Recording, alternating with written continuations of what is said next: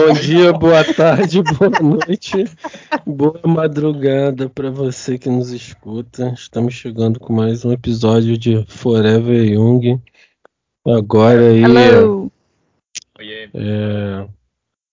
Bom, 7 de setembro tá aí, né? A famosa independência fake do Brasil, né? Que não foi necessariamente independência. Muitas coisas que aconteceram politicamente no Brasil não foram exatamente o que disseram que foi, né? Mas, enfim. É, É, é... Fake news de 500 anos. Mas hoje a gente vai falar sobre sobre alguns aspectos aí, né? Tangenciar algumas coisas sobre psicologia analítica e política e, enfim, é, como a gente estava conversando aqui antes da, de iniciar a gravação, esse pode ser nosso último episódio em liberdade, né? Então, vamos ver.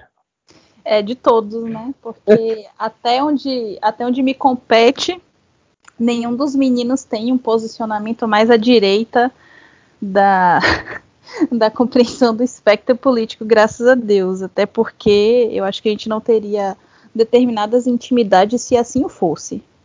Não é que eu não converso, eu, eu até tenho amigos de direita, sabe? É... assim, amigos não, colegas, na verdade. né? Até tenho colegas de, de direita e tal.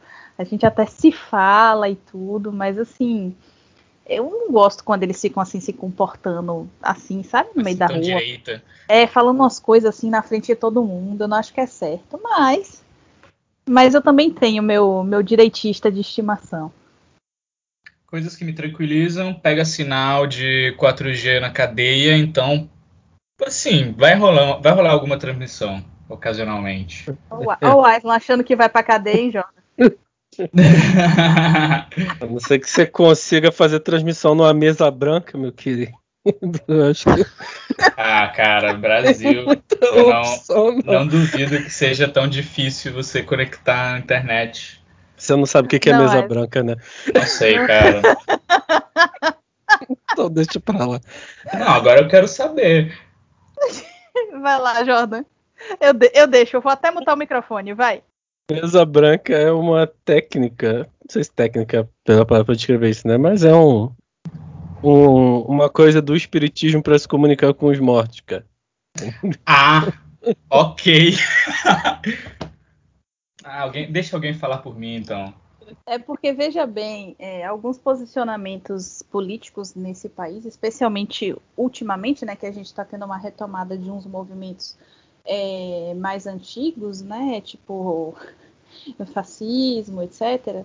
Alguns posicionamentos mais à esquerda do, do, do espectro político era levado diretamente pro, pro DOPS.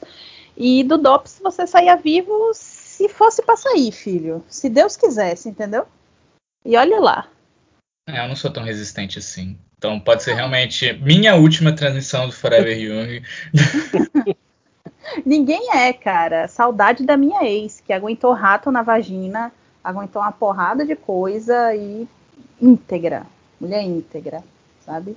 Eu não. na- na- no primeiro dedo que encostarem em mim, irmão, fudeu. Eu, eu não tenho condição, não. Então me mata logo, tá? Tortura não. Não precisa torturar, é só matar. Tá suave. Mas assim, a gente já começou pesando muito o episódio, né? Vamos Pois deixar é, esse né, peso. esse peso pro final. Então, você ainda aguentou ouvir até aqui, Eu, por favor, vamos com Fica. calma agora, tá? eu queria.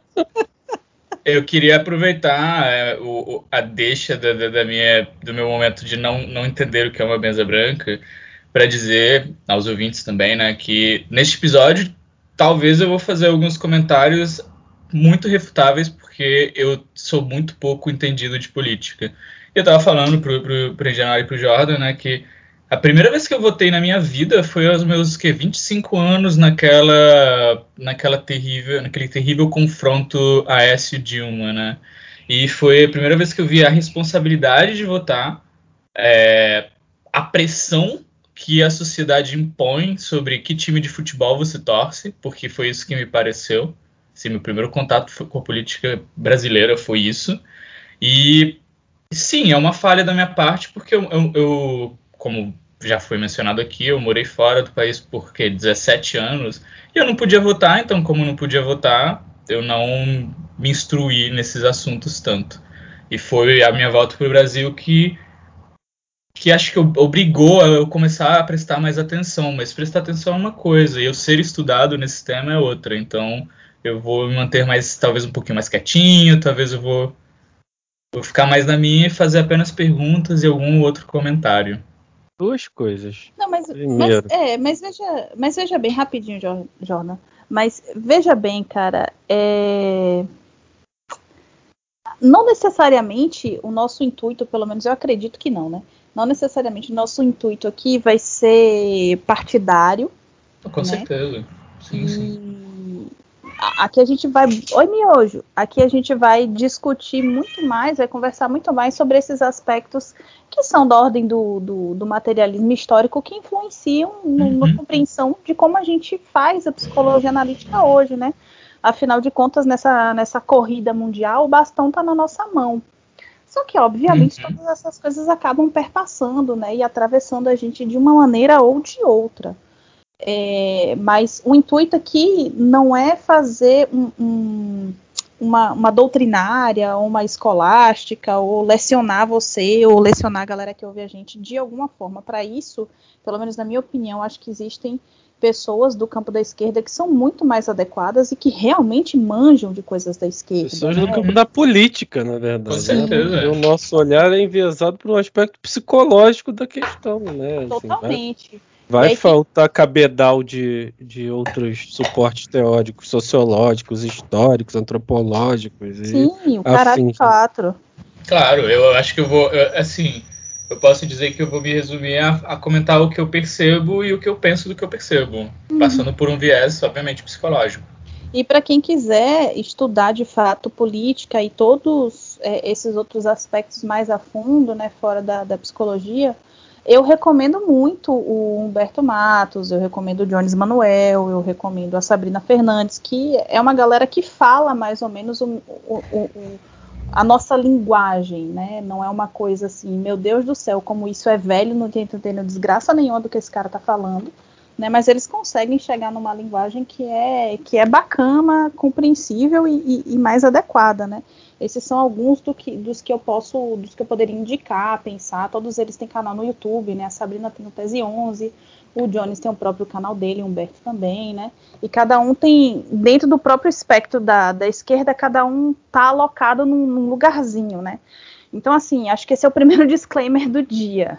É, a gente não está aqui para necessariamente é, ensinar ninguém sobre política. A gente está aqui para discutir é, como é que a psicologia, em especial a psicologia analítica, ela se insere dentro desse contexto político, especialmente no momento histórico que a gente está passando nesse país eco.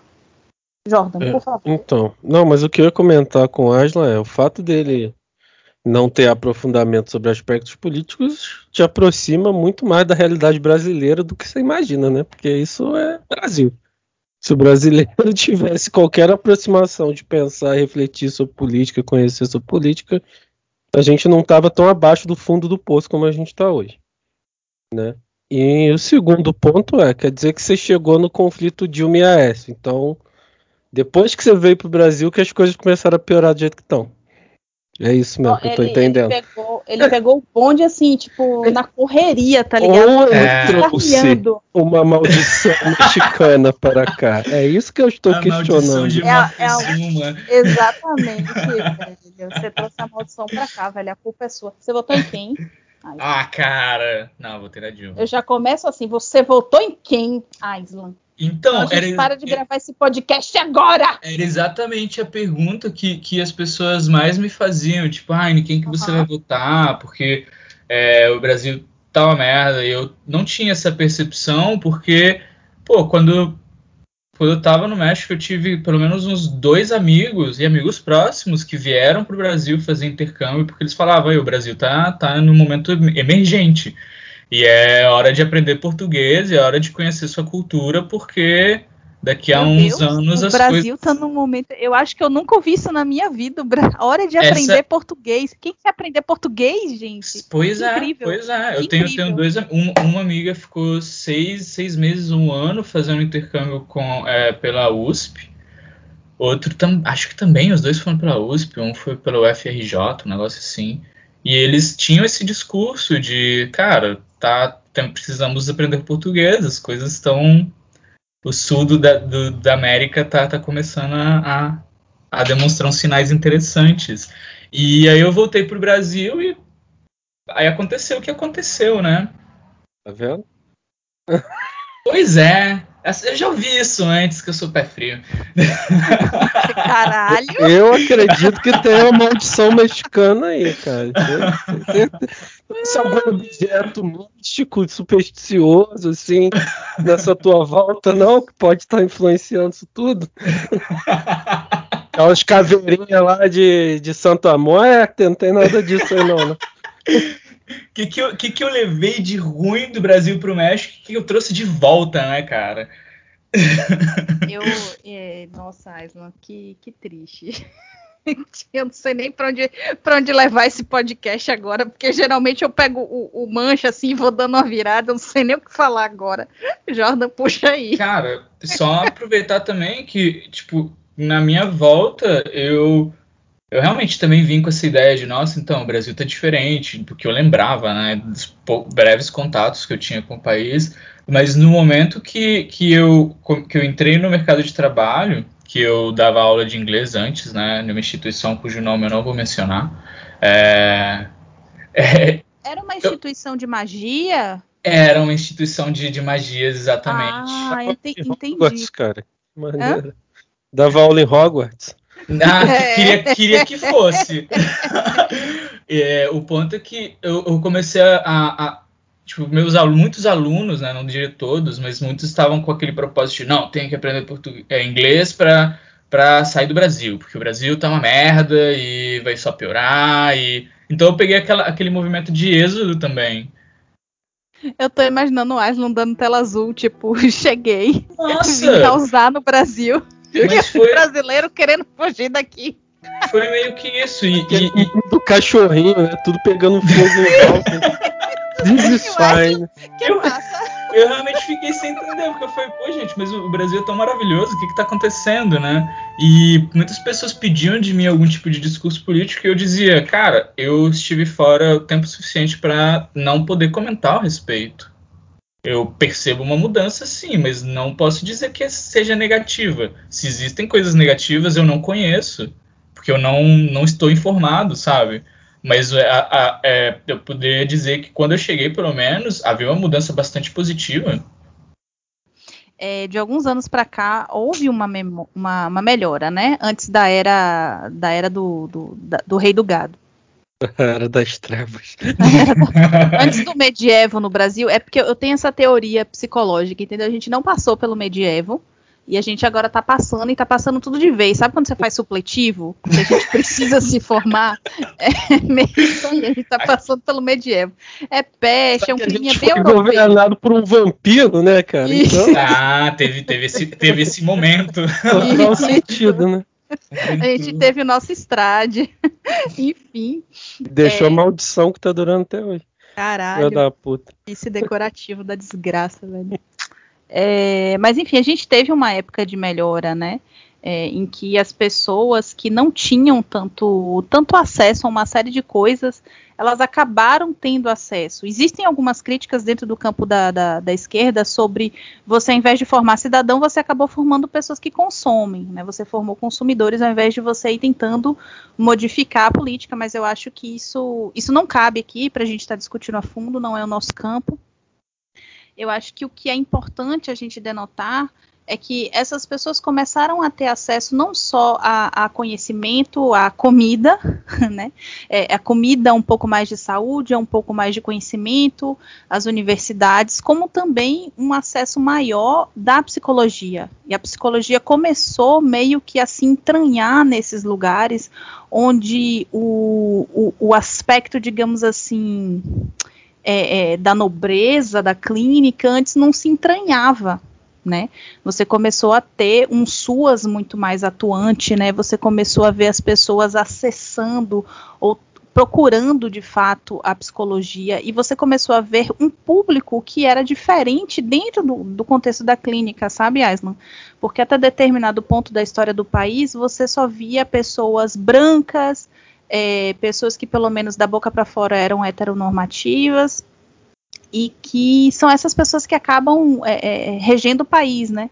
E de, de um determinado ponto político para frente, você consegue ver mais mulheres dentro da clínica, você consegue ver mais gente pobre buscando, buscando terapia, buscando processo clínico, tendo acesso. Não só buscando, como ocupando o lugar de psicólogo, sim, inclusive. Sim, sim, sim, sim. É, é a galera preta, é, a galera que é trans, a galera que, que, que é não binário, que, que tá fora da, da, da, orientação sexual e da orientação de gênero, tá ligado? Então, assim, você vê uma inclusão dessas pessoas, você vê de fato um movimento que começa a se tornar político no sentido de mais pessoas que de fato fazem parte de outros estratos da, da, da, da sociedade, fazendo parte ativa da sociedade, não só usufruindo das coisas, usufruindo desses outros serviços, etc., que existem, mas como o Jordan falou, também fornecendo esses serviços. Né? Então, se você tem mais gente com acesso à universidade, é, com mais gente que eu digo assim, mais variedade de pessoas dentro da universidade, você vai ter, obviamente, mais variedade de profissionais que vão falar de um outro tipo de psicologia. É, eu nunca esqueço e eu agradeço muitíssimo a uma paciente minha. Ela é negra e uma vez ela virou para mim, tipo, na sessão e a gente estava, não lembro exatamente sobre o que que a gente estava, a gente estava falando. Ah, mas só para lembrar o episódio passado, case de sucesso, dei alta.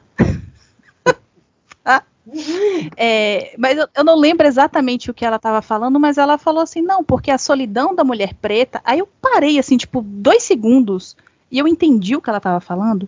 Só que dois segundos antes dela ter dito aquilo, aquilo não, não existia no meu universo. Eu não sei se vocês já tiveram isso, sabe? É, aquilo não, não, fazia sentido porque isso não entrava no meu escopo de pensamento, não entrava no meu, na minha visão. E a partir do momento que ela falou aquilo, eu vi toda uma situação diferente. Especialmente porque Salvador é a cidade mais preta do Brasil. É o lugar mais preto fora da África, inclusive, se eu não me engano, né? Então tudo aquilo fez sentido, sabe? Racismo estrutural fez sentido fazia sentido eu olhar para o lado, dentro da clínica onde eu trabalhava, e não ter um preto, não ter um psicólogo preto. As políticas de inclusão, né, elas acabaram é, tanto de bolsa, né, de acesso à universidade e tal, acabaram gerando mais essa possibilidade mesmo, porque assim, se você olhar, psicologia fez aí 59 anos, né? Mas 59 acho que foi. Mas ela foi isso, com, isso, 59 mas ela foi constituída basicamente de uma elite branca burguesa, assim, que ou exerce, já ouvi uma história nesse sentido, de alguém lá de dentro do conselho, de que a galera que organizou o CFP, CRP inicialmente, era uma galera que exercia psicologia por hobby, né?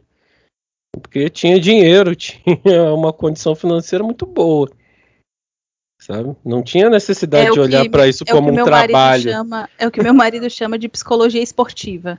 É, porque não era um trabalho de fato, né? Naquela época, para essas pessoas, a psicologia não representava o que representa hoje, né? No sentido de mobilização, organização política e social, né? De transformação, né? Em, em todos esses aspectos. Então, quando a gente vai tendo essa, essa incursão, né? Que permite que pessoas de outras classes sociais adentrem esse espaço, é óbvio que algumas delas vão querer refletir isso para quem vem de onde elas vêm. Diferente de quem já está lá e já faz parte de, de um caráter econômico que tem como bancar 200, 300, 400, 500 reais de sessão. Sim, sabe? Sim. E tem, e tem um aspecto que eu acho que assim muito importante é que essas pessoas que entraram nessa época que eu tô te falando, Aislan, até algum tempo atrás, é, essas pessoas hoje estão produzindo saber. Por exemplo, olha o Jordan. O Jordan está produzindo saber. É, olha a quantidade de pessoas trans que estão dentro é, é, ou, ou acabaram de se formar na universidade. E essas pessoas estão produzindo saberes, saberes que questionam, ok. E tudo isso que a gente sabe também não foi criado por homens é, hétero, cis, brancos, europeus?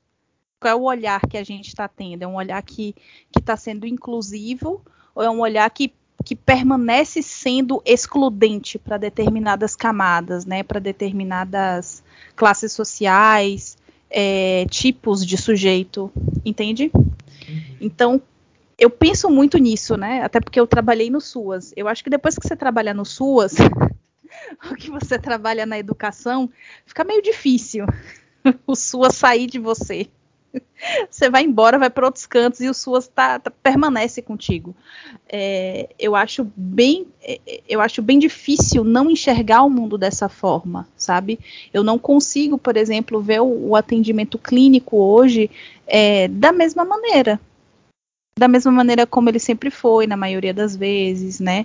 É, da mesma maneira para o mesmo público ao qual ele foi ao qual ele foi voltado para. Eu não consigo é, estar dentro da clínica e não compreender às vezes que o valor social por exemplo ou que o valor que a pessoa está pagando na terapia ele é ele é diretamente influenciado por como está o país ao redor dela. Entende?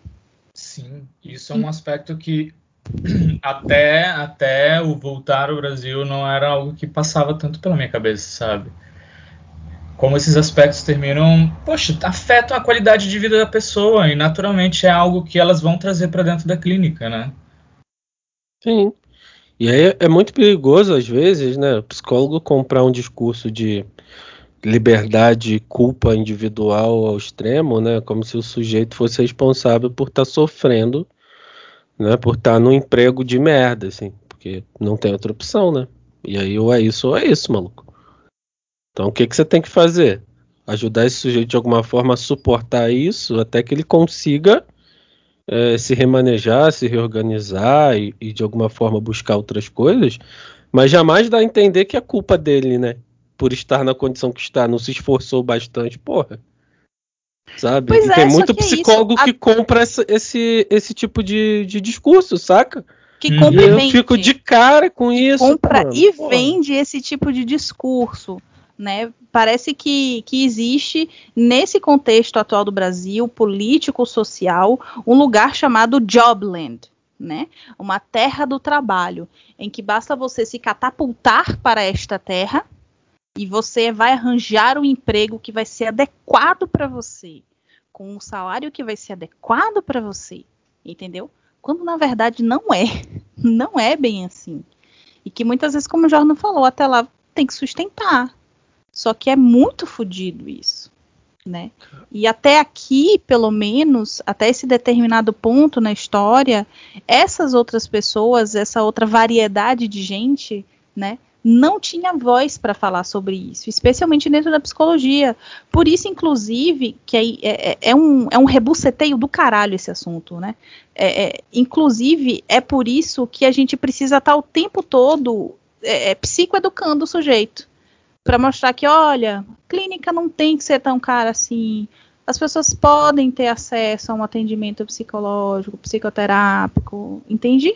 Pelo menos eu vejo muito esse assunto como um rebuceteio.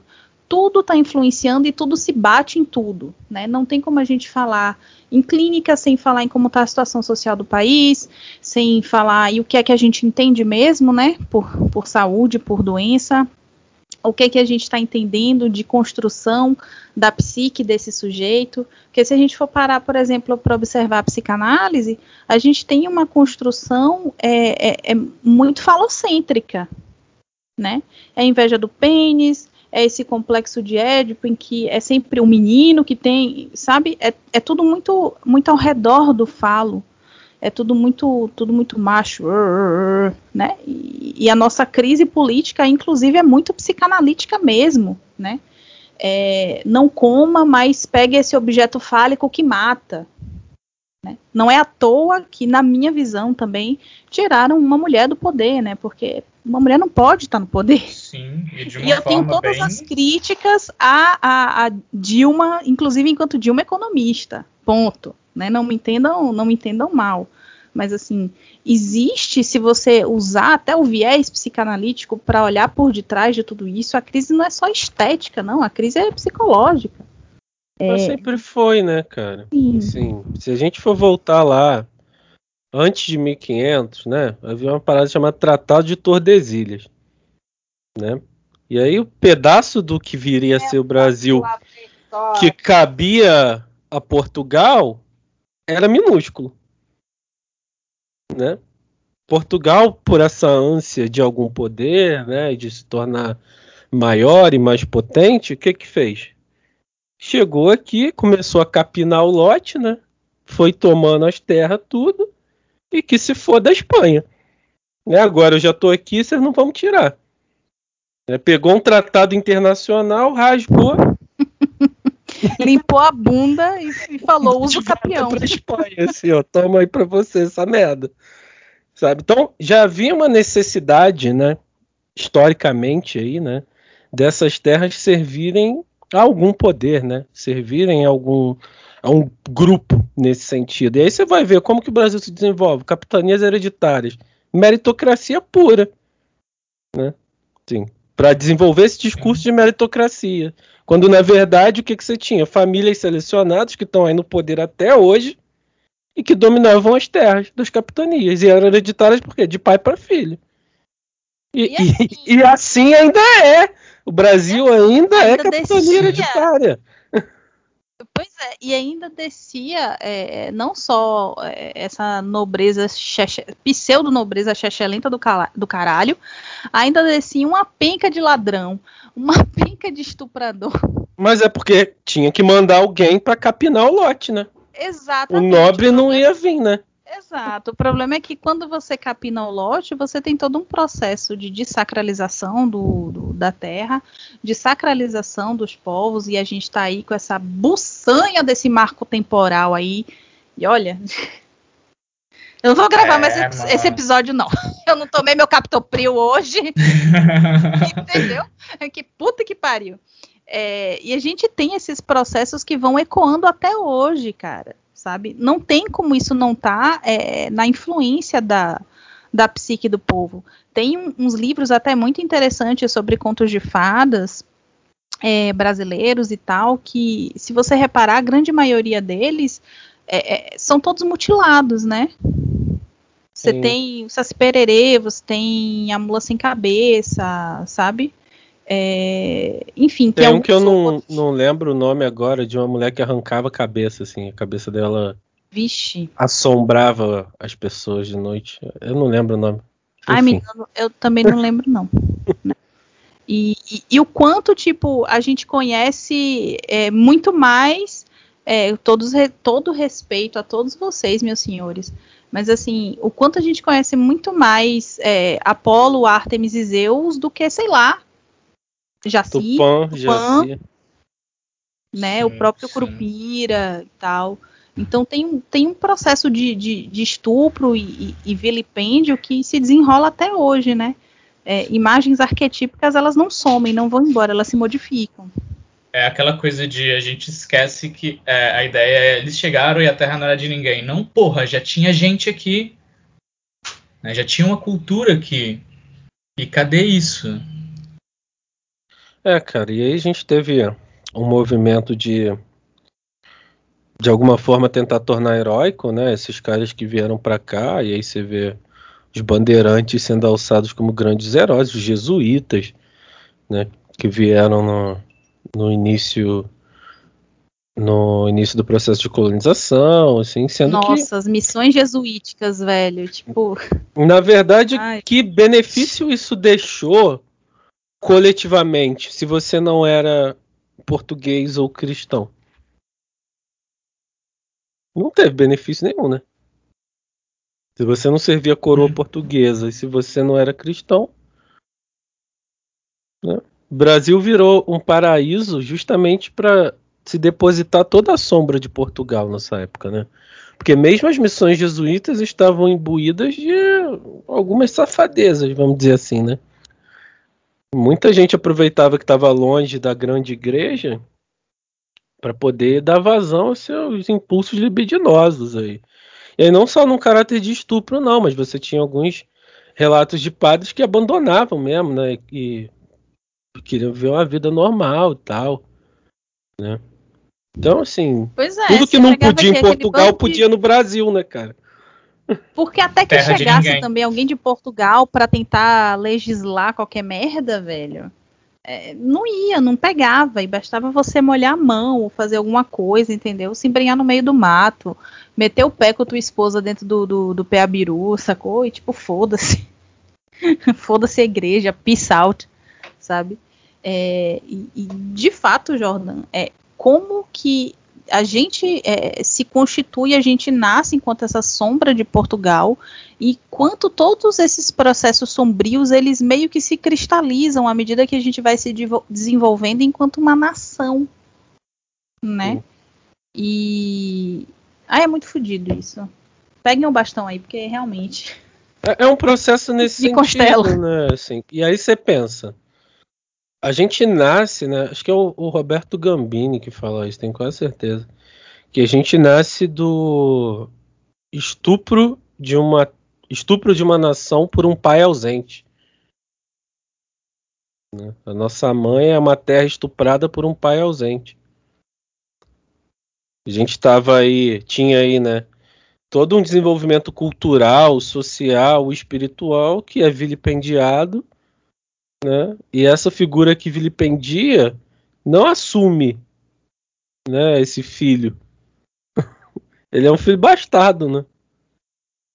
E isso é muito pesado. Eu acho que isso se reflete até hoje, né, no que se pensa aí, né, se fala sobre esse complexo de vira-lata que o brasileiro tem, sabe? É porque a gente é uma, uma pátria bastarda mesmo assim, abandonada, sabe? Um Jon Snow perdido aí que não sabe de nada. sabe? Não. Ten- tentando achar um sentido para si mesmo, porque não foi desejado, né, cara? É fruto de um roubo, fruto de um estupro e nasceu o que nasceu.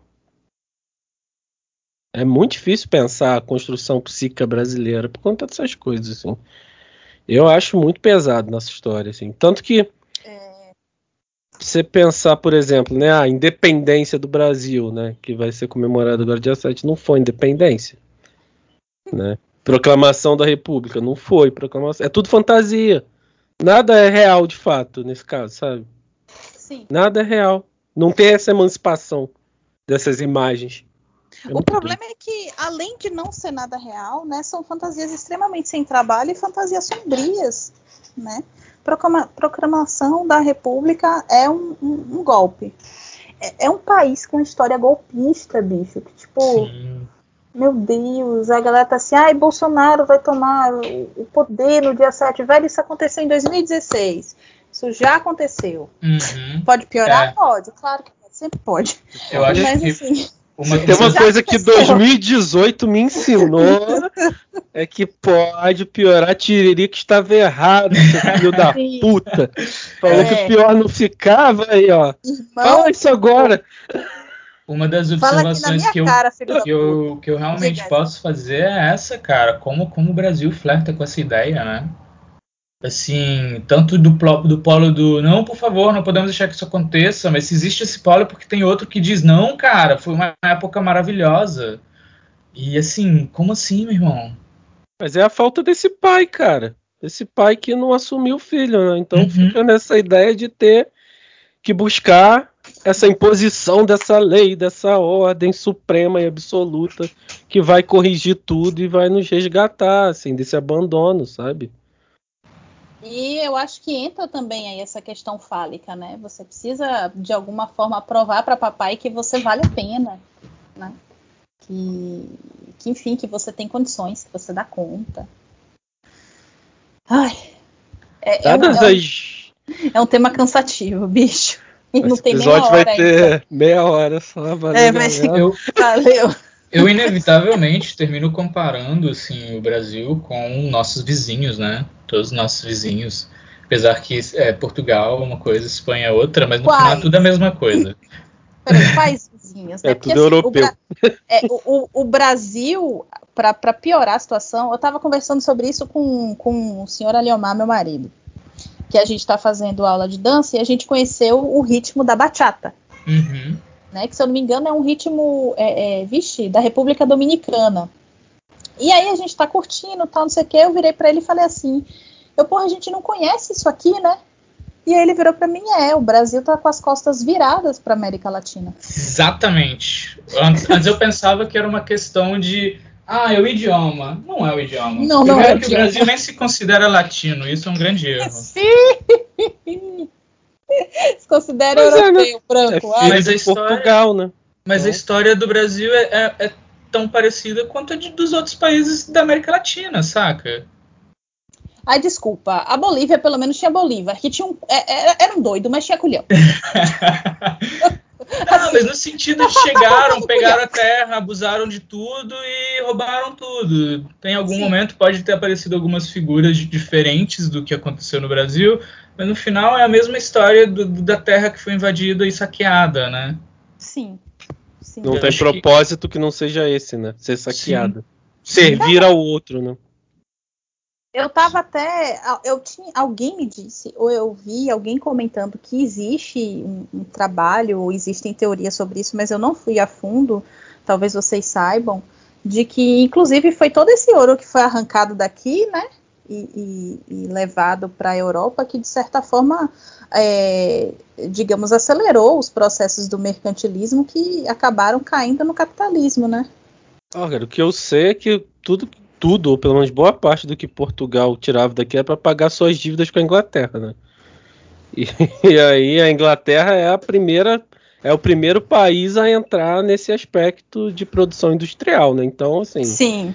no fim das contas, pode ter sim desembocado nisso, porque acaba gerando, né, esse acúmulo de riquezas aí, posteriormente, pode ter acabado gerando isso sim, mas boa parte do que Portugal pegava daqui não ficava em Portugal, né? Era para pagar as dívidas que eles tinham com a Inglaterra. Assim. A, a Inglaterra que era a grande agiota Portugal... do mundo, né, cara? Inglaterra. Sim. Portugal é, era tão brasileiro quanto nós, né? Porque você recebia o dinheirinho para pagar. é daí, ó, o inconsciente coletivo explica. é daí que vem o endividamento brasileiro, a herança portuguesa. É a imagem arquetípica do boleto, já estava aí desde já... então. Carnê das Casas Bahia, ele é arquetípico na psique brasileira. Entendeu? Pega uma dívida para quê? Para a vida inteira. Tá doido, bicho. Eu acho que, eu, assim, eu, eu tenho uma perspectiva que tá cada vez pode. É, tá, tá pessimista. Não tem. Tá, tá difícil ser, ser otimista bom, nesses né? aspectos, né? Bom, tá pessimista. Que é Você aquela tá ideia. lidando com a realidade. Sim, sim, porque aquela ideia de, bicho, isso sempre rolou, sempre foi desse jeito. Por que, que sempre foi desse jeito, sabe? É o fato de que tem um pequeno grupo de pessoas extremamente ricas que fode com o resto das pessoas e mantém elas nesse, nesse, nesse lugar. Sempre existiu isso, sempre foi desse jeito, cara. E a questão, é, eu acho que aí que é uma questão importante, né? Como, como nós não percebemos que essa é uma realidade, como porque não é que não dá para mudar, é que não dá para mudar o que você não nota. Por isso que a educação ou falta dela no Brasil é um projeto político, né? Assim, quanto menos capacidade reflexiva você tiver, mais difícil vai ser enxergar que o cara tá afagando tua cabeça com uma mão e enfiando a outra no teu cu.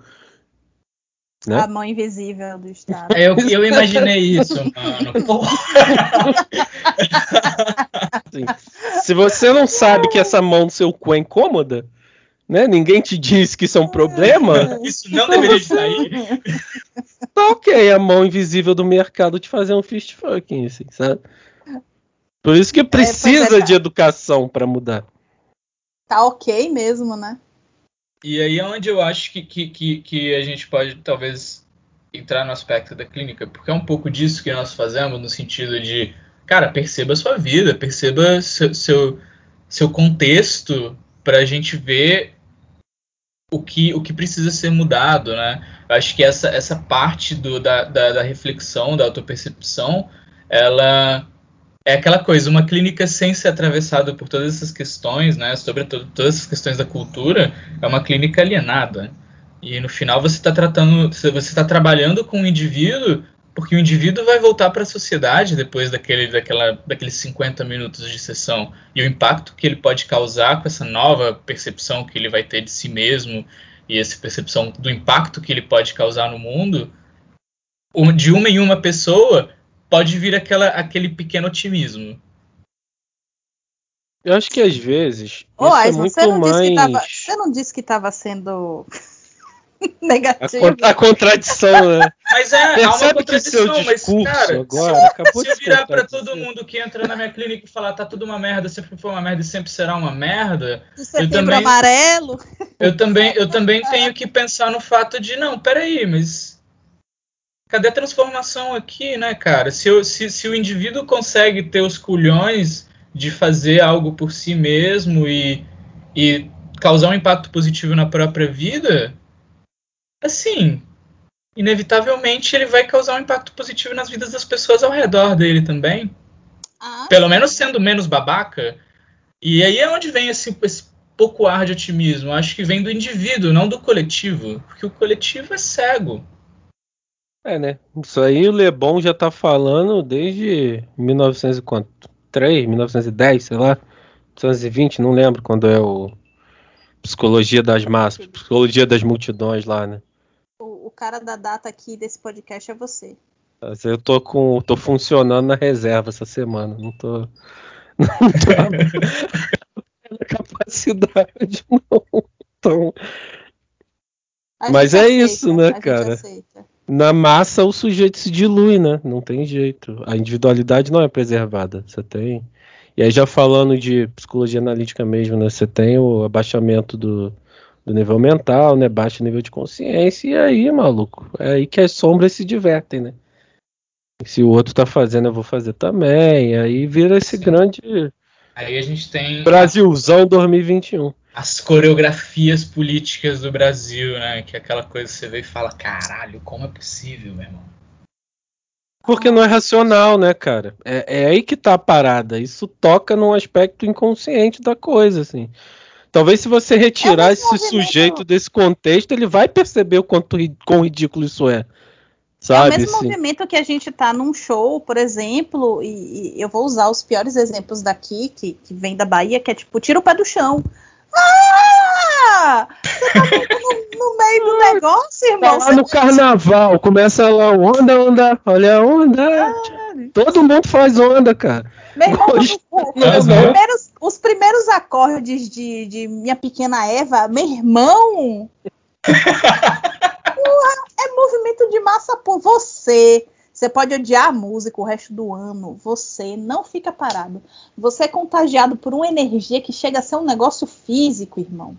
O pelo do, do, do braço arrepia, a nuca arrepia, você fecha o olho, você vai assim, hum, não vou, mas quando você vê, você já tá lá junto, Aquela... cantando. Aquela coisa, a consciência é, é abaixa processo. até o chão, né? Oxe, abaixa, rebola, levanta. a consciência desce na boquinha da garrafa. Oxe! vai, consciência vai embora, irmão. E assim, até certo ponto é compreensível, né? É, mas vem com esse processo todo da clínica que a gente fala e que eu acho que foi muito bacana vocês terem trazido, que é essa questão da tomada de consciência e educação, né? O quanto que nem todo mundo acaba sustentando esse local da clínica, porque sustentar essa ideia do real é muito complexa, é, é, é muito difícil, é, é árdua, né? É, dói, machuca, sabe?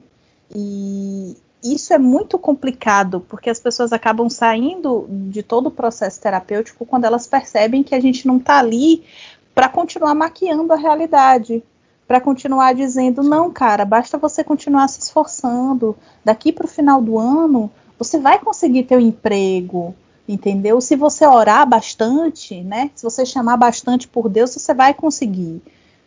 Porra, Se bicho. fosse assim, cara, bastava a musiquinha da Xuxa, né? Tudo que eu quiser, cara lá de cima vai me dar.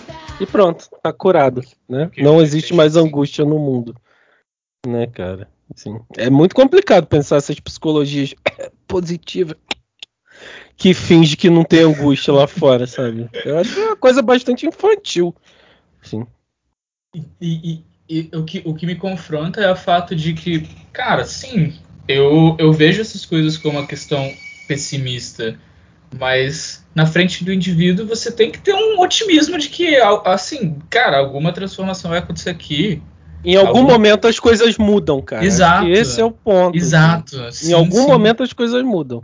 E talvez só o que a gente possa fazer é esperar esse momento chegar. Vamos suportar essa dor e essa angústia até lá. Uhum. Né? É a mesma coisa, né? Mediante um caso de ideação suicida, assim. Sabe? Você vai sustentar com o sujeito essa dor até que as coisas mudem. Mas não adianta você ficar lá falando, tem que ver o brilho do sol. Ah, não sei o que. Seu pet te ama, sua mãe te ama. Não interessa, cara.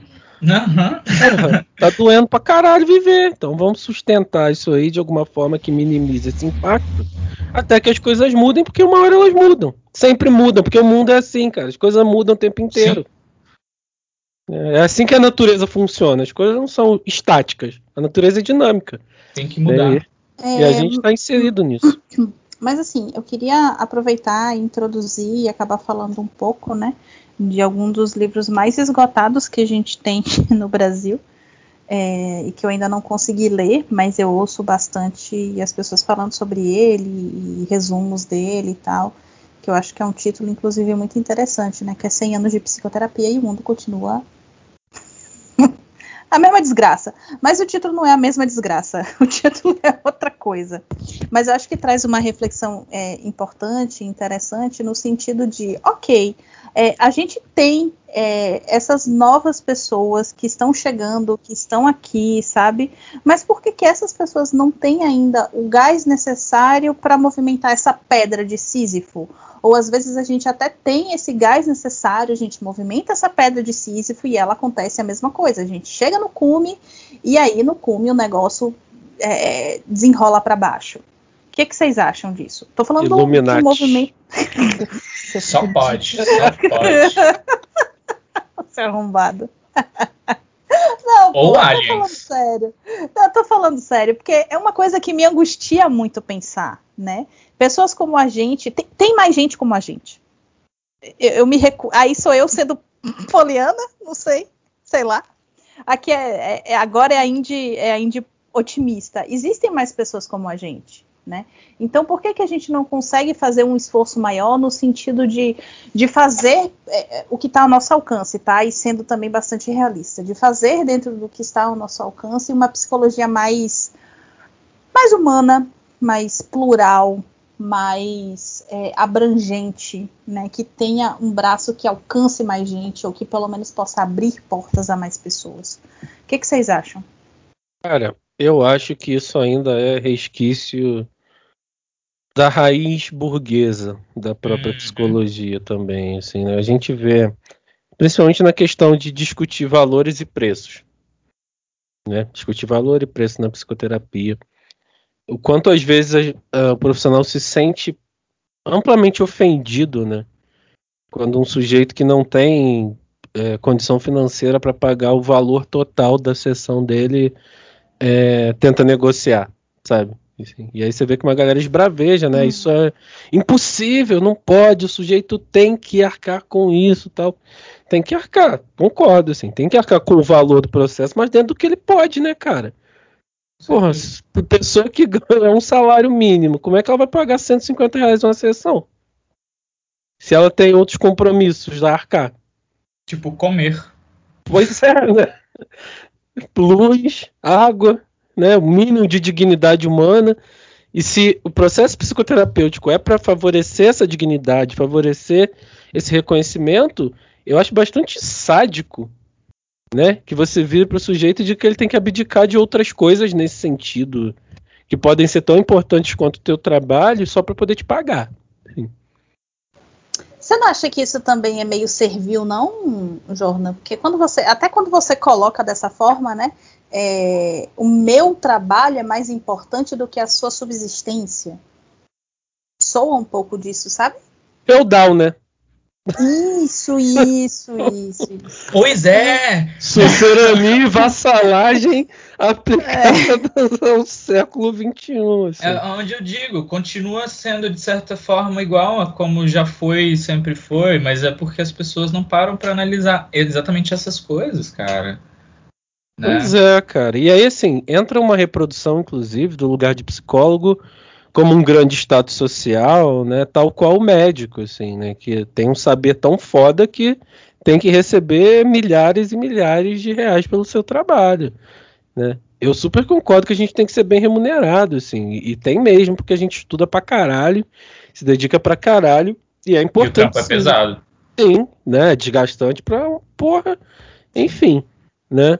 Então, sim, tem que ser bem remunerado. Mas diante de um sujeito que não tem condição, como é que você vai fazer isso? Uhum. Sim, você vai ficar puto porque a pessoa não pode pagar seus 200 reais de sessão? Tipo, porra, é culpa sua ser pobre, meu é, irmão. Você tem que se esforçar você mais. Assim, sabe? Ah, ah, não. Tá, beleza. Você não pode pagar, mas você pode ficar sem comer sua coxinha, né?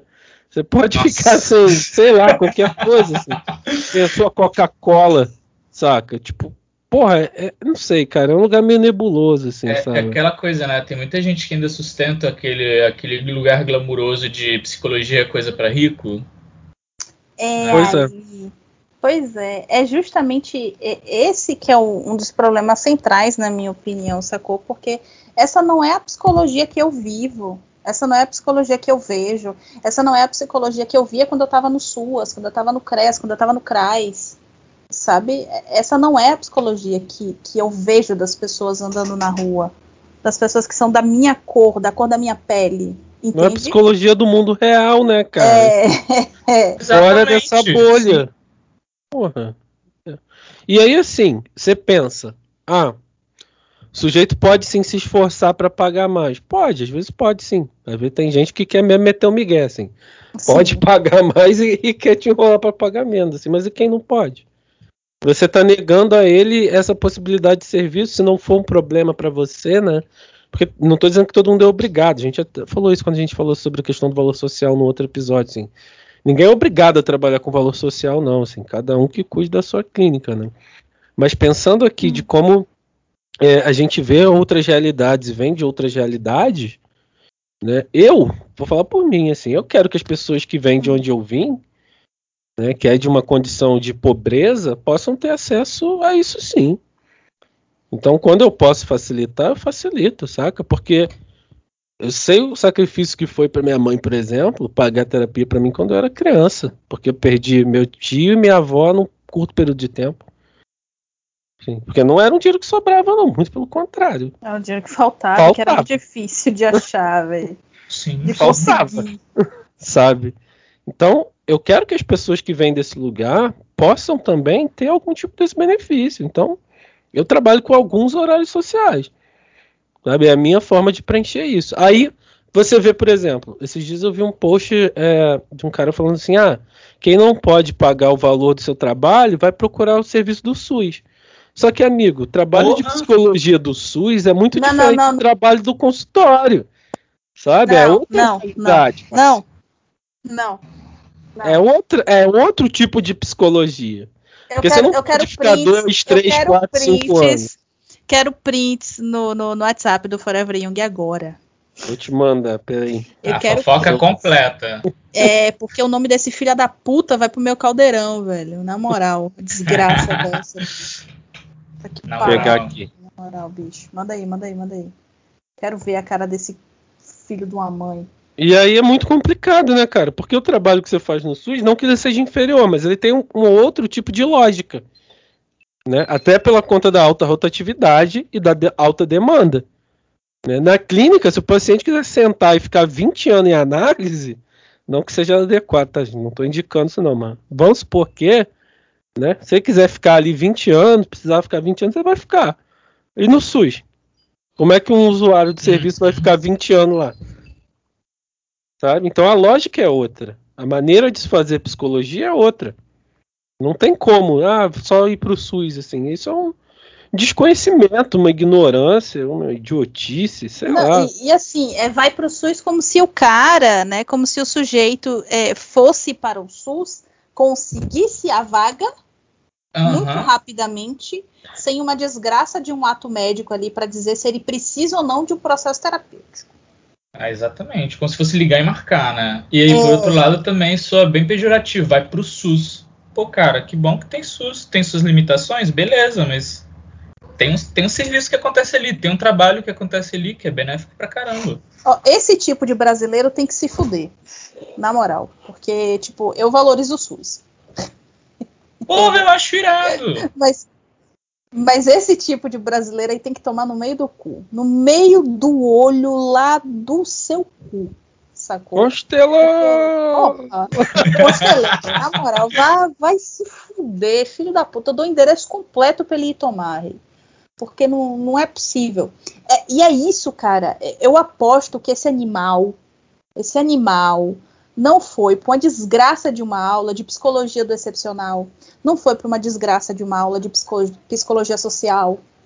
E se foi, é possível que os professores também não tenham falado sobre isso. A gente entra na questão da elite, né, cara? Exato. Assim, é muito complicado, né? Manter essa psicologia hermética nesse sentido, assim. Como a academia foi, né? E pretende se ser aí com esse ministro da educação que a gente está falando que a universidade tem que ser para poucos, assim, né? Ai, meu Deus do céu.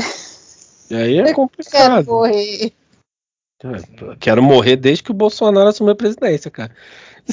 Eu também. Eu quero morrer desde que Temer entrou. Tipo, Temer entrou, eu falei, meu Deus. No tá Temer, no? Temer vinha uma ideaçãozinha suicida, não, manejável. É, mas você controlava, assim, você tomava uma cervejinha no final de semana e falava, não, tô bem, tô bem. Não vai ter nada, não. Vai dar ruim, não.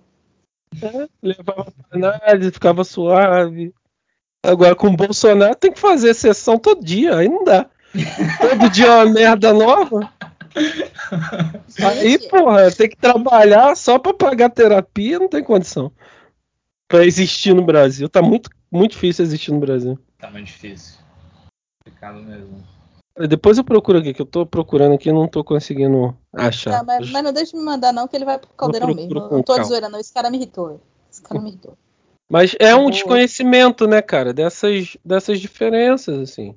Porque a clínica tem suas especial... peculiaridades, o SUS tem suas peculiaridades, assim como outras áreas da psicologia, suas atuações têm suas peculiaridades, não são a mesma coisa, não dá pra tratar como se fosse, sabe? É, é burrice fazer isso, sabe? De fato é importante tentar mostrar para as pessoas que elas precisam é, se engajar, né, em pelo menos é, valorizar o processo, e aí financeiramente inclusive, dentro do que elas podem, né? Dentro do que está no alcance delas. Se a sessão é 200, mas a pessoa só pode pagar 100, ok, tá, beleza. Para que ela saiba que esse engajamento é necessário. Sim. Você não está pagando 200, então de alguma forma tem que ter um comprometimento aí que equivale a isso, né? Mas é, é, é engraçado, né? Como quem de fato tem um pouco mais de consciência desse processo são pessoas que passaram por isso, né? É, É óbvio, né? Pra quem nunca Que faltou tem- nada, como é que vai? vai- É. Né, Lá, tipos psicológicos, né? Vemos o mundo a partir do melhor que, que podemos em nós mesmos, sei lá, um negócio assim. Sabe? É, é, é a equação pessoal moldando como a gente lida com a vida. Uhum, com certeza. É aquela coisa, se a gente usa aquela famosa porcentagem de a, a riqueza do mundo está concentrada em 1% e os outros 99% que se fodam, pô, esse 1% está bem alienado, cara. tá muito fora da realidade. Né? Não, eu acho que se, se nós nos limitarmos na, na clínica a atender só, só esse público desse 5%, você está ignorando a humanidade, cara. Você não está nem, nem, nem se relacionando com a sua própria realidade porque você não é parte desse 1%. Mas deixa eu dizer um negócio pra vocês. Eu tenho dificuldade em atender paciente bolsonarista, velho. Cara, eu não sei se eu tenho necessariamente dificuldade, não consigo ficar bem. Eu não tenho nenhum. bem tranquilo com isso. Assim. Minha maior dificuldade, na verdade, foi atender uma pessoa muito racista uma vez, assim. E aí. É complicado. Me constelou muito, assim. Nem era bolsonarista, não, saca? Então, não, não chega a ser uma dificuldade para mim, não. Tinha uma paciente que falava assim, ai, porque com, com, com, com amor na fala, né? Ai, porque o presidente Bolsonaro, meu Deus, essa mulher vai gozar falando o nome desse homem aqui. Eu não sustento isso. Eu não sustento isso. Eu não sustentei. Eu falei, olha, é, eu acho que não tá, não tá fluindo, né? Não tô conseguindo conduzir seu caso, né, é, de uma maneira bacana para mim, para você. Eu também não vou mais atender nesse horário, eu não vou mais atender, inclusive, nem nessa clínica, e talvez eu não atenda nem mais em Salvador. Depois de hoje, talvez eu não atenda nunca mais na minha vida. Entendeu? Então, assim, vou te passar o telefone desse, desse, dessa pessoa, vai.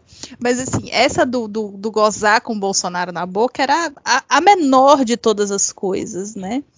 porque era muito. Ai, gente, é muito difícil. Eu não tô tendo condição, não. E graças a Deus também que não tem nenhum antivax ainda me procurando. Eu também não, não, não me encontrei com esses ainda. Deve ser antiterapia também, né? Provavelmente. É, mas a questão é, o espaço é primariamente do outro, né? Então a gente tem que sustentar esse negócio, mesmo que cause incômodo, ver como a gente maneja isso, né? Ah, filho, eu manejei por dois anos. Aí quando não deu mais, eu falei, ó, tá, já deu, tá bom já. Porque começou com, com, com o deputado Bolsonaro, ele que vai salvar a gente. Porra. Depois cara, de dois anos eu falei, não dá mais, cara. Dadas as devidas proporções, obviamente, né? Porque senão vão falar que eu tô sendo é, anacrônico essa necessidade que o brasileiro tem dessa figura, né, salvadora, é a mesma que a Alemanha tinha, cara. Ah. Depois de estar tá toda arregaçada entre guerras. Sim. É mas a mesma tá. coisa psicologicamente, é né? Sim, sim, é a mesma coisa psicologicamente, mas a gente não tava arregaçado. Entende? É, Mas na é, fantasia é, dessas na pessoas fantasia, a gente estava. É isso. E aí gente... que a realidade psíquica Sim. se impõe. Sim, eu, eu entendo perfeitamente isso, mas visivelmente não estávamos. É a grande questão é que a nível da fantasia, né, é, a gente chegou num nível em que estávamos começando a transitar por locais que essas pessoas que detêm grana transitavam. Exato. É aquela coisa de. Peraí, é, se eles estão se eles estão mais ricos, nós estamos mais pobres e a gente não pode ser pobre. Você Eu acho que é um discurso muito uma... assim. Sim, tinha uma, uma ameaça né, de perda dos seus espaços sagrados, consagrados ali, né, para para elite e para toda uma Disney. Pois é, né? É, teve aquela declaração do Paulo Guedes, né? Pô, empregada doméstica tá indo pra Disney né, no governo do PT. Ah, mano, é impressionante isso. Não pode, né? Não pode. Como é que foi que ele falou? Ah, vai lá visitar Cachoeiras de Itapemirim, né? a Disney não pode é, visitar. Cachoeira de Itapemirim é desgraça. E, e, e, algo que eu também fiquei impressionado, porque tá, cara, assim, eu morei no México, e o México é bem. É, é ponte, né? Tá ali, colado com os Estados Unidos, então é natural a, a, a a forma como nós lidamos com a cultura americana. Mas aí eu tô. Mas aqui parece que as pessoas amam muito mais os Estados Unidos do que lá, em muitas coisas, sabe? E é um sonho, é uma fantasia bizarra de ser igual, de ir para lá, de sabe, de, de, imitar a cultura que eu não vejo tanto tanto assim no México, tá? Existem pessoas, com certeza, mas aqui eu vejo um certo fanatismo bizarro, tá? Cara, mas é, se a gente for pela lógica do pai ausente, esse aqui é o, é o primo que se apresentou, entendeu? É, sim, sim. É o primo que se apresentou enquanto essa, essa figura aí perfeita e tal. Então, assim, Poderosa, né? Que resolve é... tudo. Sim. Né, assim. Quebra a gente no soco, mas tá ali. Não, e que ele reza... e, e, eu acho uma coisa bem bem doida, eu tava falando isso com alguém hoje de manhã, que tipo, o norte-americano, porque os filha da puta tem, tem tem troço, deve ser um pau muito pequeno, velho. Que, tipo, é, é sempre assim, Amer Americans. tipo, massa, seu fudido. Eu também sou americana. Sul-americana. Não, é Americans. Sabe? Não, é. você é norte-americano, caralha. Entendeu? É. é. Eles têm uma cultura do faça você mesmo. Não só do faça você mesmo, né? Mas do pragmatismo no sentido de resolver tudo, né? Bota na mão do tio Sam que ele resolve, né, cara? Sim, na porrada. Dá, dá, conta. Cara, mas esse pai ausente, né? Nada que nada impede que a fantasia busque um pai abusivo. Ninguém diz que o pai que vai preencher esse buraco precisa ser um bom pai, assim, só precisa ser um pai. E isso uhum. a gente vê acontecendo com a figura do presidente que a gente tem, né? É o pior dos pais possíveis, assim. Mas para essas pessoas que têm esse gancho projetivo com eles, tá perfeito. Eu, eu, eu penso que, que uma ferramenta muito, muito legal, e acho que o Samuels também comenta isso, é que uma ferramenta bem legal que, que, que a psicologia analítica pode, pode assim, dar pra gente, né, prover a gente, é essa coisa desse olhar intuitivo para as questões. E eu lembro muito, antes do Trump ser eleito, eu tinha uma conhecida americana que ela. Uma vez a gente estava conversando e, eu, e, a, e, a, e, a, gente começou a conversar sobre essa questão de ah, Trump é eleito e tal. E eu olhei para ela e falei, cara, o Trump vai ganhar. Ela falou, não, fala isso não, é impossível, ele não vai ganhar. Eu falei, vai sim, cara. Não é porque eu queira, mas é porque é a tendência, sabe? É, é, é, essa observação da tendência, e sim, ele ganhou. E depois que ele ganhou, só confirmou a terrível realidade aqui desse lado, né, desse hemisfério. E eu acho que é, é, é uma ferramenta que, que, pelo menos, eu utilizo muito. Na, acredito que a psicologia analítica utiliza bastante né, na clínica, e, e é possível a gente usar esse olhar para o mundo, observar a tendência.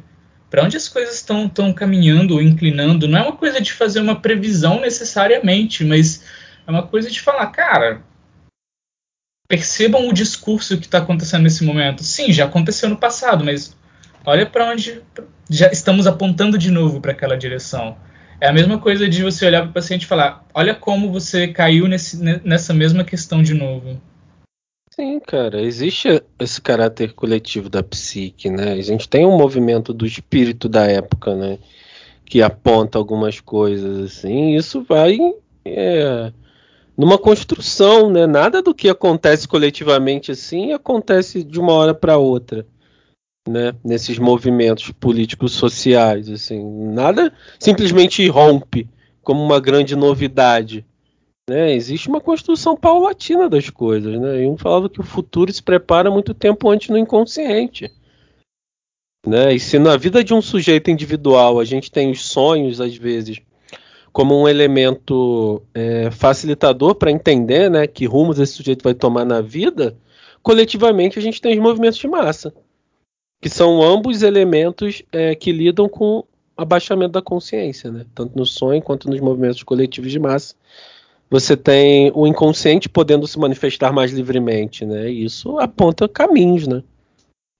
E aí eu acho que está uma contribuição bacana que a gente pode tentar fazer, né, é, é, enquanto, enquanto psicólogos, é ajudar a trabalhar com essa sombra, porque se, se a gente adiciona mais uma camadinha de sombra, né, naquilo, o negócio vai piorando. Só que é, é meio, é meio que uma encruzilhada, porque assim, a gente pode ajudar a fazer isso de uma determinada forma, sem que isso se torne algo é, é, pessoal, né? Sem que se, isso se torne algo, digamos assim, é, individual no sentido de ser um problema que um indivíduo pode resolver.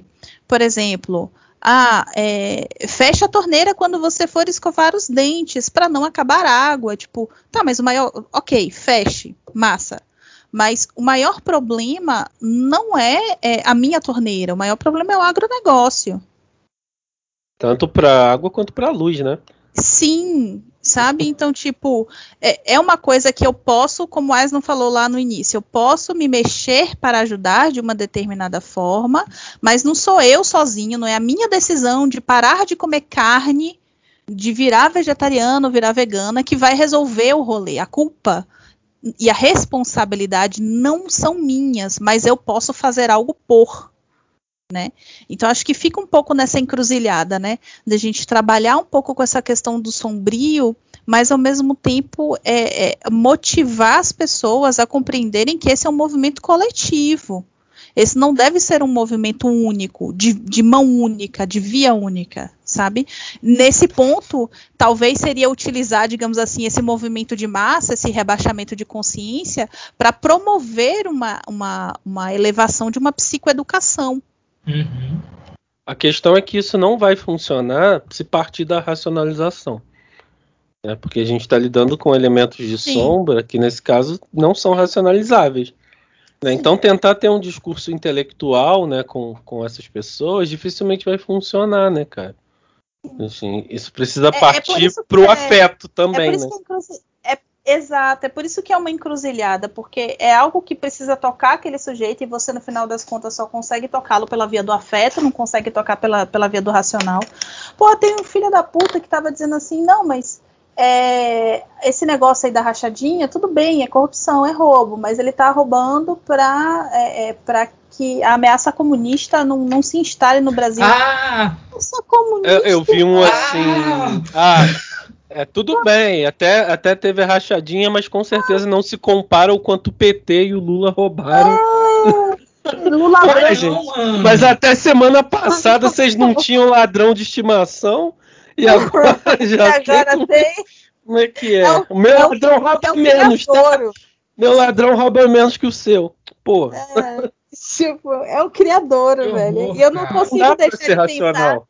Eu não consigo deixar de pensar no seu Blastoise com a roupinha do Pericles, assim, com a montagem que você fez lá do, do final do filme Tropa de Elite. Hoje é no amor, hein? Ai, meu Deus do céu. Mas entende, é, e, e, talvez aí a gente tenha que usar a mesma espécie de comunicação, uma comunicação pela via do afeto, mas é, é, é, é, muito louco isso, não sei se eu vou conseguir explicar. Mas essa mesma comunicação pela via do afeto, trabalhando no sujeito, positivando e motivando, ah, é o único momento em que a motivação para mim vai valer a pena, é que outras pessoas também se engajem nesse mesmo processo de trabalhar por essa via afetiva. Sim. E aí, we are the world, we are the... we are the world. É, de fato, cara, porque como é um movimento coletivo, um sujeito, né, exclusivamente não consegue mudar isso, porque senão você acaba assumindo o lugar desse redentor, desse salvador, né, dessa figura humana que vai dar conta de tudo ali e tal. Então tem que ser uma construção e uma reeducação coletiva, né? Vai esbarrar muito naquela frase lá, é o melhor trabalho político-social que eu posso fazer é parar de projetar minha sombra no outro, né? Jung fala, falava. Então, para parar de projetar minha sombra no outro, o que, que eu preciso? Dar conta da minha sombra individualmente. Né? Entender o que, que tem ali. Porque senão, nessas situações, o que vai rolar são esses ganchos projetivos. E o que rola com o bolsonarismo, com o trumpismo, com qualquer ismo, né? isso vale para todos os ismos, é de fato uma identificação dos aspectos inconscientes do sujeito com aquele líder, com aquela figura, com aquele grupo. Uhum né? Assim, então você projeta sua psique no mundo, né? Assim, é como se fosse um encontro de almas gêmeas, né? Porque você acha alguém que tem aquilo que está lá dentro de você escondido em alguma parte, Sim. né? Ele e esse sujeito sempre quis dizer. exatamente, esse sujeito tem a coragem de revelar essa sombra para o mundo, entre muitas aspas aqui, né? Porque nesse caso não tem coragem nenhuma, assim, só idiotice mesmo. Mas é, o ponto é, como a gente está falando de coisas que são desconhecidas para o sujeito, né, para o sujeito que projeta, que o cara não vai admitir, dificilmente, né, admitiria. Vamos voltar, né? Hoje em dia já admite porque Brasil não tem mais lei, não tem mais superego, né? Hoje em dia as atrocidades são a norma, mas enfim, né? É, alguns anos atrás a pessoa não admitiria que é abertamente racista, Seria muito difícil, sabe? Ou pelo, ou pelo menos isso não seria. É... Ovacionado. Né, Ovacionado. Né? Foi na palavra uhum. que eu uhum. queria. Sabe? A pessoa não diria que é é, abertamente homofóbica da forma como se, se fala hoje, sabe? Com toda uma distorção de uma ideia de uma, de uma ideologia de gênero e coisas nesse sentido, sabe? Você vê que surgem espantalhos inexistentes só para justificar as posturas que os caras tomam. Por quê? Porque é irracional. A gente está falando de aspectos inconscientes que se manifestam. Não tem consciência nisso, né? No sentido de é, o sujeito estar deliberadamente. Não estou falando aqui dos líderes, né? Os líderes, eu acredito que sim, têm algum grau de consciência desse movimento que fazem. Mas estou falando das pessoas comuns, né, que vão sendo arrastadas por isso. Assim. Não tem um grau de consciência necessariamente. Isso só ressoa. Né? Só ressoa dentro delas. Por quê? Porque tem isso dentro delas. Se não tiver nenhum caráter de identificação, não tem como ter projeção dessa sombra. Você não se identifica e não é, projeta é, onde não, não, você não cola. Um gancho, né? É, é onde não um cola, não, não tem como. Sabe? Você vai projetar isso no, no Dalai Lama? Não vai ter, não vai colar, assim, sabe? Sim, sim. não, não pega, essa sombra não pega lá. Vão ter outras sombras, muito possivelmente. Mas essa não cola. E vice-versa, né? O discurso só faz sentido para você porque ressoa com a sua equação pessoal. E ressoa com as suas sombras. E ressoa com as coisas que estão inconscientes. Para todos os lados, assim. Tanto para mal quanto para bem. E aí a gente está nessa nesse espaço, né, em que só se vê as coisas que foram sendo reprimidas ao longo de todos esses anos de desenvolvimento de Brasil eclodirem agora. Por quê? Porque só foram reprimidas. Nunca foram conscientizadas. Nunca foram minimamente trabalhadas. Assim. Acabou a ditadura, pronto, acabou, fecha isso aí, né? É, joga isso para debaixo do tapete, toda essa história. Vem a Anistia Internacional, vem, vem perdão aí para para general, não sei das quantas, que foi estuprador e foi a porra toda. Então tá tudo bem fazer de novo, né? Tá tudo bem ressuscitar essas coisas. Ah. Porque... É aquela ideia de, de pensar que nunca aconteceu, né? Também é. nunca houve isso. Não, é que, que na verdade é nem que nunca aconteceu, é que tipo, é assim mesmo. Ah, também. Sabe? Pois é, é difícil manter o otimismo, né, galera? Porra. Eu, é, eu sabia que ia ficar meio. pesado. Meio, né, meio, meio pesadão. Nesses casos, e aí a gente pode recorrer ao que Jung falou no volume 10, que é pensar justamente o trabalho individual como forma de autopromoção de uma melhora coletiva, apontando o que o Aslan já tinha dito, sabe? Assim, se cada um de nós minimamente conseguir dar conta das suas sombras, minimamente conseguir entender um pouco como isso se projeta, já ameniza um pouco o impacto pessoal, né? E aí, posteriormente, vai amenizando o coletivo porque você não projeta essas coisas para o outro. Mas é um movimento muito pequeno perto de um mar de gente, né? A coletividade tem muito mais força que um sujeito individual. Vocês acham que se, se nós pensamos a humanidade como se fosse um indivíduo, é um indivíduo muito neurótico e suicida? Porra, man, que, que viagem essa aí? Não, eu sei, é uma, é uma ideia muito maluca, mas se você pensa, tipo, sabe, em vez de pensar individualmente, se a gente pensa em humanidade como um, um grande serzão que está caminhando e fazendo coisas, se a gente pega a história da humanidade, nós pensamos como a humanidade está, continua se comportando, sabe? De novo, eu insisto, sim, é, é, é difícil manter o otimismo, porque o mundo também está em chamas, né? E a gente que tacou fogo nele. Mas é uma, é uma questão que, que se a humanidade, como se fosse a humanidade fosse um indivíduo e ela prestasse atenção no que está fazendo coletivamente, daria para resolver as coisas. Dá para amenizar o impacto de várias coisas. Mas não tem interesse em resolver Mas, exato. Nunca teve interesse em resolver as coisas. Porque antes de pensar a humanidade como indivíduo, a gente tem que pensar a humanidade como tribo. Sim. Tribos, na verdade. Cada tribo pensa na sua própria subsistência, assim, né? Uhum.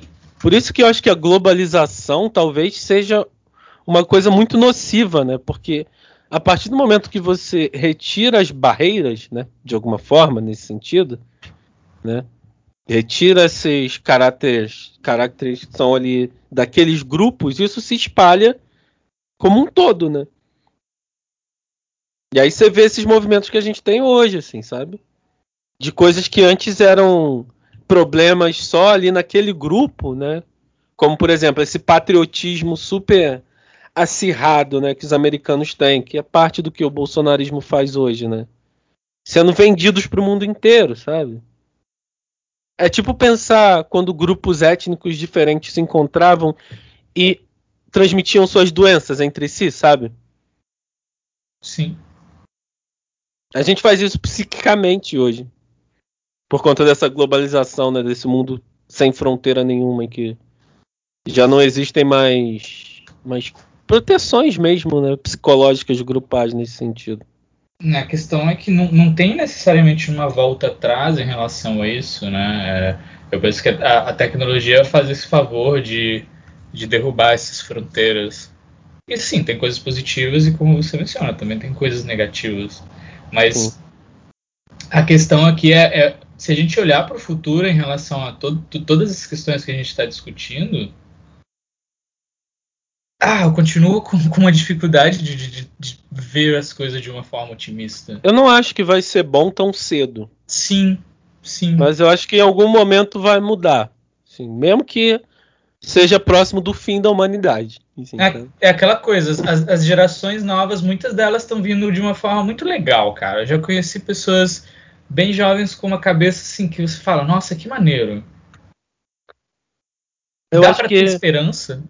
Eu acho que dá para ter esperança em alguma mudança, assim. Em algum momento as coisas mudam. Aí a gente volta pro início do podcast, saca? Uhum. Se isso vai ser necessariamente bom, eu acredito que eu não vou estar vivo para ver, assim. Isso eu já me conformei. É. Um, um, mundo bom, né? Um Imagine All the People, John Lennon lá. É, eu já me conformei que eu não vou viver para ver. A gente vai pegar sabe? o caos. Ah. E também não sei se isso vai ser duradouro. Pode ser só um período. E talvez esteja tudo bem, porque a humanidade e a evolução da história são cíclicas, né? Assim, pensar uma plenitude total significaria que a gente perderia completamente a possibilidade dialética. Uhum. E aí todo mundo teria que pensar igual, todo mundo teria que agir igual, todo mundo teria que estar na mesma sintonia, na mesma vibração. A gente perde o caráter da individualidade, né? Então eu não sei o quanto isso seria também exatamente bom. Voltaremos a ser animaizinhos. Sabe? Então. Forma, né? É, não sei. Eu não sei se tem solução para isso tudo. Só sei que eu não vou ver uma mudança muito grande, assim. Eu sou fã de cyberpunk e distopias, então se rolar uns braços cibernéticos, uns negócios assim, eu vou achar muito maneiro, mas provavelmente também não vou ver essas coisas. Mas, pô, quando se conectar na internet com a mente, eu, ah, pô, acho Bom, irado quem sabe se, que se vai rolar ou não. Tem um caráter religioso, né? Assim, do ser humano ter essa esperança de uma utopia de plenitude, né? Isso é uma imagem arquetípica, né? Dessa união dos povos aí, de alguma forma. Mas basta lembrar o que aconteceu lá na Torre de Babel, quando se uniram todos os povos, né? E caiu a porra toda. então, assim, é isso, né? Se une todo mundo desse jeito, não se sustenta. Né? Então tem que achar outras alternativas, talvez não sei. Não sei mesmo. Assim. É, eu recomendo a leitura do volume 10 para quem tem interesse sobre aspectos políticos da psicologia analítica, assim. Lá tem os ensaios do Jung sobre Votan, sobre a Segunda Guerra Mundial e sobre todos alguns desdobramentos né, dessa questão. Acho que vale muito a pena, até para quem quiser entender melhor o bolsonarismo no aspecto psicológico da coisa, assim é, o que foi dito de Jung para Hitler se aplica quase ipsis literis ao Bolsonaro, ao bolsonarismo, assim, porque o bolsonarismo já existia antes do Bolsonaro. Uhum. Né? Ele é essa sombra que nos assola há muito tempo. essa sombra integralista, essa sombra fascista, blá, blá, blá. Sim. Bom, é pesadão, né? Mas é isso. A realidade tende a ser decepcionante e cruel às vezes. É como todo homem hétero. Eventualmente ele vai ser decepcionante e cruel. Com todo respeito aos meus dois amigos aqui. Eu adorei esse comentário. Bom, cara. Militei. Toda, toda Descansa agora, militante. Já quebrou o tabu, agora tu tá Quebrei descansando. toda agora, posso descansar. assim, desculpa estar um pouquinho ausente no final. Tem algumas coisas que, que de fato me constelam, né? É, e eu sustento até onde dá para sustentar. Mas é um assunto que, que mexe bastante comigo, né? Afinal de contas, eu não tinha antes esse interesse político que eu tenho hoje. Uh, e eu comecei a ter mais esse interesse político depois que eu comecei a trabalhar muito mais ativamente no SUAS, né, quando eu morei aí no Espírito Santo. E, enfim, hoje é um dos assuntos que eu mais me interesso e que com certeza vai me levar para o DOPS e eu com certeza vou me matar. Beijos, a gente se vê na próxima vida. Essa bruxa não é obrigada a ficar aqui, entendeu? Forever Young Mesa Branca chegando aí, nova edição. É, isso Agora aí. vocês vão ter que procurar um centro espírita para ouvir a gente, mas tudo bem. Mas é, é um assunto que, assim, eu tenho, eu tenho estudado, eu tenho lido, porque é um assunto que, no final das contas, eu via muito na prática, né? E é uma coisa. É, é uma coisa muito triste de você ver as pessoas passando fome, as pessoas sofrendo determinados não acessos por simplesmente serem quem são. Então, é, para mim é um assunto um pouco complicado, mas sustentei até onde deu e acho que foi bom, acho que foi bacana. Não, é um assunto pesadão mesmo, tá certo. Tem que respeitar os próprios limites. A vantagem de estar em três agora é que isso é mais fácil de lidar, né? Quando era só nós dois era foda. É. Que aí a constelação inflamava o outro. E aí... Era um, era um PTT da porra, velho. Obrigada, Aison. É nóis. Então, para você, meu caro ouvinte, amadinho, que vai comemorar esse 7 de setembro usando verde e amarelo, vamos retomar nossos símbolos nacionais, né? Usa seu verde e amarelo, mas usa por um bom motivo, tá? Meninos, nacionais. Menino, a bandeira! Como é que a gente vai ter símbolo nacional se a gente não tem nenhuma noção do que é uma nação? Enfim. É, Eu Bom. concordo com você, mas vamos começar por baixo, vamos começar símbolo nacional aqui é o índio. Peixe, a É o gente pau dá Brasil. o peixe e depois ensina a pescar, demônio. O símbolo nacional é o pau Brasil. Esse que é o A símbolo nacional. deve- a nossa bandeira deveria ser vermelha, né? Porque afinal de contas é o nome de uma, de, de uma árvore, né? De um pau vermelho. Em Ah. brasa. E olha só, né, bandeira- cara? Você vira pro, pro bolsonarista fanático e o Brasil pergunta como eu posso te irritar mais, né? Meu nome vem de um pau e vermelho. É, Pau vermelho. Um, um pau em brasa. Amigão, é isso aí. Eu- Bom.